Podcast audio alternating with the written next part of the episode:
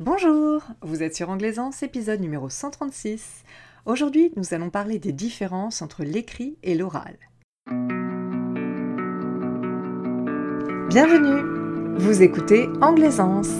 Je suis Nadège Cézana, coach de vie certifié, spécialiste de l'apprentissage de l'anglais. Sur Anglaisance, nous apprenons à oser être à l'aise en anglais en explorant nos pensées.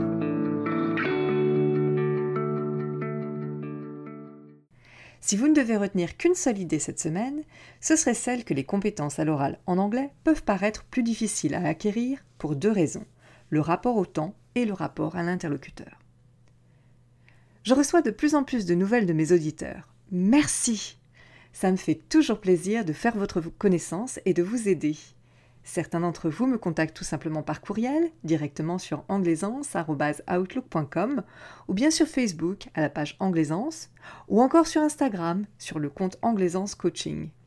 Vous m'inspirez et me donnez plein d'idées de sujets très variés à traiter, comme par exemple la carrière, la phonétique, le vocabulaire. Merci. Dans l'épisode précédent, le numéro 135, nous avons parlé du stress de la compréhension orale et en particulier de l'origine de ce stress. C'est-à-dire que dès que mes clientes se disent il faut, je sais qu'elles créent la pression qu'elles ressentent. De même, je vous ai parlé de la différence subtile entre vouloir être compréhensible et vouloir être comprise. Qu'en pensez-vous? Avez-vous remarqué ces moments où vous utilisez des formulations de ce type? Aujourd'hui, nous allons explorer les différences entre l'anglais à l'écrit et l'anglais à l'oral. Bien souvent, mes clientes me disent être bien plus à l'aise à l'écrit qu'à l'oral. Mais pourquoi? Quelles sont les différences? Pour commencer, n'y a-t-il que des différences? Non, bien sûr. L'anglais, que ce soit à l'oral ou à l'écrit, reste de l'anglais, c'est-à-dire qu'on peut y retrouver des règles de grammaire, du vocabulaire, on va aussi y retrouver les mêmes compétences, à savoir la compréhension, l'expression, l'interaction. Pour être plus précise, à l'oral, on peut comprendre un discours en anglais, une chanson, un extrait de journal télévisé. À l'écrit, on peut comprendre un poème, un texto, un article de journal, entre autres, bien entendu. Dans tous les cas, il va falloir faire des va-et-vient entre le connu et l'inconnu, ce qu'on comprend grâce à nos connaissances et ce qu'on comprend grâce à nos déductions. Et bien sûr, il risque de rester du non compris. On peut décider alors de ne pas s'en tenir compte, de choisir que c'est accessoire, ou bien on peut décider de l'élucider, faire des recherches dans le dictionnaire, demander de l'aide à une tierce personne, voire même à l'émetteur si c'est possible. En ce qui concerne l'expression orale, elle peut consister à faire une présentation en anglais lors d'une réunion par exemple, ou à rédiger un rapport à l'écrit. Pour s'exprimer, il faut là aussi mobiliser ses connaissances, qu'il s'agisse de la grammaire et du vocabulaire à l'oral comme à l'écrit, sans oublier le niveau de langue et, particularité de l'oral, tout ce qui concerne la prononciation, qu'il s'agisse des sons, des mots, des groupes de mots. Lorsqu'on combine compréhension et expression, on parle d'interaction. Interagir, c'est dialoguer à l'oral, c'est-à-dire écouter l'interlocuteur et lui répondre ou lui poser des questions. C'est ce qui se passe par exemple lors des entretiens d'embauche ou des négociations en anglais pour mes clientes. À l'écrit, il s'agit plus de courrier, soit par la poste, soit par messagerie instantanée. On le voit, on retrouve globalement les mêmes composantes à l'oral comme à l'écrit. Pourtant, la plupart de mes clientes me disent être moins à l'aise à l'oral qu'à l'écrit. Pourquoi? Aujourd'hui, je vais me concentrer sur deux caractéristiques qu'on ne retrouve pas de la même façon à l'écrit. Le rapport au temps, le rapport à l'interlocuteur. Commençons par le rapport au temps, d'abord à l'écrit, puis à l'oral. À l'écrit, que ce soit en compréhension, en expression ou même en interaction, mes clientes ont le temps, ou bien s'autorisent à prendre le temps, de réfléchir. Cela signifie chercher des éléments autour d'une phrase pour mieux la comprendre, traduire dans leur tête, voire ouvrir le dictionnaire, demander de l'aide à quelqu'un qui aurait plus de facilité. Par exemple, mes clientes prennent le temps pour comprendre que ce soit le menu, Harlan Coben ou vocable. Donc à l'écrit, c'est facile, voire même blasant pour certaines, tellement c'est facile. C'est facile parce qu'elles prennent le temps. Donc à l'écrit, il est facile de mémoriser ce qu'on lit, comme l'explique le linguiste David Crystal dans son Cambridge Encyclopedia of Language, paru en 1987. When it comes to tasks of memory and learning, written records are easier to keep and scan. Written notes and lists provide an immediate mnemonic. Written explanations can be read often, at individual speeds, until they are understood. Voici ma proposition de traduction. En ce qui concerne des tâches autour de la mémoire et de l'apprentissage, il est plus facile de garder et de parcourir rapidement du regard ce qui est écrit. Les notes et les listes écrites sont des aides-mémoire immédiats. Les explications écrites peuvent être lues souvent, à des vitesses individuelles, jusqu'à ce qu'elles soient comprises. Autrement dit, à l'écrit, c'est chacun son rythme, autant de fois qu'il le faut. David Crystal poursuit. Writing is spacebound, static, permanent. L'écrit est lié à l'espace, statique, permanent. Ce qui est écrit reste là, toujours, visible, tangible. C'est pareil lorsqu'il s'agit d'écrire. Lorsqu'elles rédigent en anglais, mes clientes peuvent prendre le temps de corriger l'orthographe, de vérifier les règles de grammaire ou de syntaxe, de modifier la structure de leurs phrases, de nuancer leur message si besoin. Si c'est possible à l'écrit, c'est parce que, comme l'explique David Crystal, the permanence of writing allows repeated reading and close analysis. La permanence de l'écrit permet la lecture et l'analyse intime. Le problème, quand l'écrit semble si facile, c'est qu'alors mes clientes peuvent accentuer leur sentiment d'imposture lorsqu'elles passent à l'oral.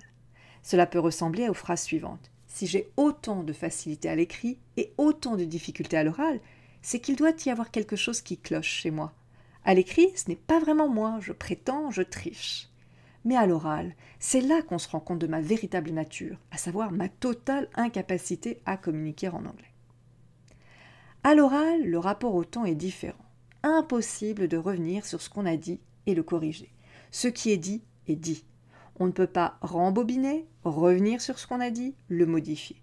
On ne peut pas remonter le temps et tout changer mieux articulé, mieux prononcé. On est obligé de faire avec ce qu'on a dit, avec le passé. Quand on se situe en réception, c'est-à-dire quand on veut comprendre un message, qu'il soit court ou long, on a le même souci. Impossible de revenir en arrière. Donc si on n'a pas compris un élément, ou si on a été distraite un instant, on est vite perdu. Dans leur ouvrage Enseigner l'anglais, les auteurs Laurent Perrault et Kathleen Juliet écrivent La langue parlée est intangible, fuyante. Elle passe si vite que la compréhension doit être bien plus immédiate qu'en lecture. C'est-à-dire que si un élément du discours nous échappe, que ce soit un son, un mot, on est vite perdu. Voilà pourquoi regarder Netflix en VO demande une concentration à 200%. Difficile de repasser et comprendre une série, par exemple. Par ailleurs, le langage oral est immédiat, contrairement à l'écrit. David Crystal nous apprend que speech is time-bound, dynamic, transient. Le discours est lié au temps, dynamique, fugace. C'est le côté éphémère, momentané, passager, qui pose problème et qui fait que mes clientes passent du temps à préparer ce qu'elles vont dire, parfois tellement qu'elles finissent par ne rien dire du tout. Le moment est passé. En effet, the spontaneity and rapidity of speech minimizes the chance of complex pre-planning. La spontanéité et la rapidité du discours minimisent les chances d'une planification complexe. Et quand on aime avoir tout bon du premier coup, comme mes clientes et moi-même, fatalement, ce ne sont pas des conditions qu'on apprécie, donc qu'on recherche. Pourtant, ce n'est qu'une question d'habitude, comme pour tout. C'est parce que mes clientes n'ont pas encore l'habitude de répondre du tac au tac en anglais qu'elles sont mal à l'aise. Elles sont en train d'acquérir une nouvelle compétence. Et comme pour n'importe quelle compétence, il faut faire les choses lentement, petit à petit, pour pouvoir progresser et aller ensuite bien plus vite en pilote automatique. Rappelez-vous d'une autre compétence que vous avez acquise. Comment cela se passait-il à vos débuts? Et maintenant? C'est pareil pour l'anglais. Alors, comment faire pour mieux gérer le temps de l'oral? Puisque la vitesse de l'anglais oral complique le travail de compréhension, on peut tout simplement aller moins vite, ralentir l'expression. On peut le faire en changeant le tempo, c'est possible et facile aujourd'hui grâce aux ordinateurs et je m'en réjouis. On peut aussi séparer les éléments du discours en segments de sens pour les observer les uns après les autres, tout simplement en appuyant sur pause. De même, on peut ralentir l'expression en anglais en prenant le temps de préparer à l'avance tous les paramètres, la grammaire, le vocabulaire, la prononciation, sans oublier le message, bien entendu. J'aime demander à mes clients de parler trois minutes tous les jours.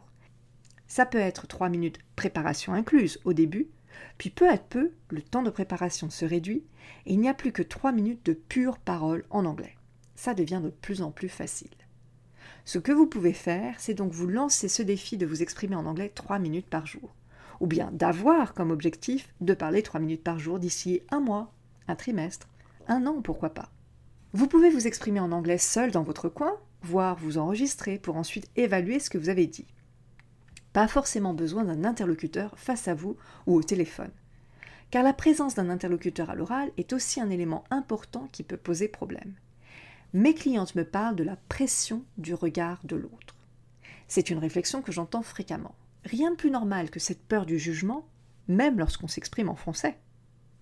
À l'écrit, en revanche, l'interlocuteur est loin. David Crystal le souligne.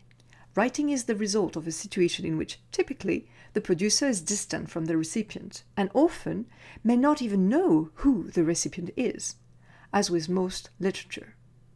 L'écrit est le résultat d'une situation dans laquelle, typiquement, le producteur est distant du récepteur et souvent peut même ne pas savoir qui est le récepteur, comme dans la littérature. Le producteur, l'écrivain, peut donc facilement ne pas en tenir compte, écrire pour lui-même, ou ne pas anticiper de jugement parce que, peut-être, il se représente quelqu'un d'acquis à sa cause. Puisque mes clientes ne risquent rien de l'interlocuteur immédiatement, lorsqu'elles écrivent en anglais, c'est plus facile pour elles de se laisser aller, de prendre des initiatives, des risques. Elles n'en subissent pas tout de suite les conséquences, les éventuelles remarques et critiques, si tant est qu'il y en ait. Toutefois, l'anglais reste l'anglais, que ce soit à l'oral ou à l'écrit. C'est un outil de communication, rien de plus. J'imagine l'interlocuteur et le locuteur comme des bons hommes, avec des bulles de conversation au-dessus de leur tête. Que les bons hommes soient proches physiquement ou pas, ils restent des bons hommes. L'un parle, l'autre écoute. Ils utilisent les mêmes signes dans leur tête, que ce soit la graphie ou les sons. La différence donc se situe au niveau de ce que mes clientes imaginent des pensées de l'interlocuteur. Voilà ce qui se passe. Elles croient que le récepteur est en train d'évaluer tout ce qu'elles disent en anglais.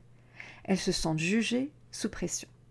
Elles ne voient plus alors que tous leurs défauts à l'oral en anglais, leurs difficultés de prononciation, leurs hésitations, leurs limites en vocabulaire, leurs répétitions, leur incapacité d'articuler correctement tels sont propres à l'anglais. Elles imaginent tous les commentaires qu'elles sont persuadées que leur interlocuteur se fait à leur sujet. Elles se critiquent donc, voire se jugent très sévèrement. Elles bafouillent davantage encore, se perdent dans leur discours, ralentissent la cadence, s'essoufflent. Tout devient plus confus pour elles dans leur discours. En conséquence, elles ne font pas bonne impression et n'aboutissent pas au résultat qu'elles souhaitaient. Pourtant, et je trouve toujours ça fascinant, elles n'ont en fait aucune idée de ce que l'interlocuteur se dit réellement à leur sujet. Peut-être au contraire écoute-t-il patiemment, intrigué, intéressé. Et même s'ils froncent les sourcils, la signification qu'elles apportent à cette expression faciale n'a peut-être rien à voir avec la réalité. Peut-être vient-il brusquement de se rappeler qu'il a oublié de passer un coup de fil. Ou se dit-il qu'il devrait en savoir déjà plus à propos du sujet mentionné par la cliente Parce qu'en fait, l'interlocuteur est comme mes clientes, comme vous, comme moi. Il y a de fortes chances qu'il ait très souvent l'impression que tout tourne autour de lui que s'il ne comprend pas quelque chose, c'est parce que quelque chose cloche chez lui. Et c'est ainsi que mes clientes se voient lorsqu'elles s'entendent parler anglais.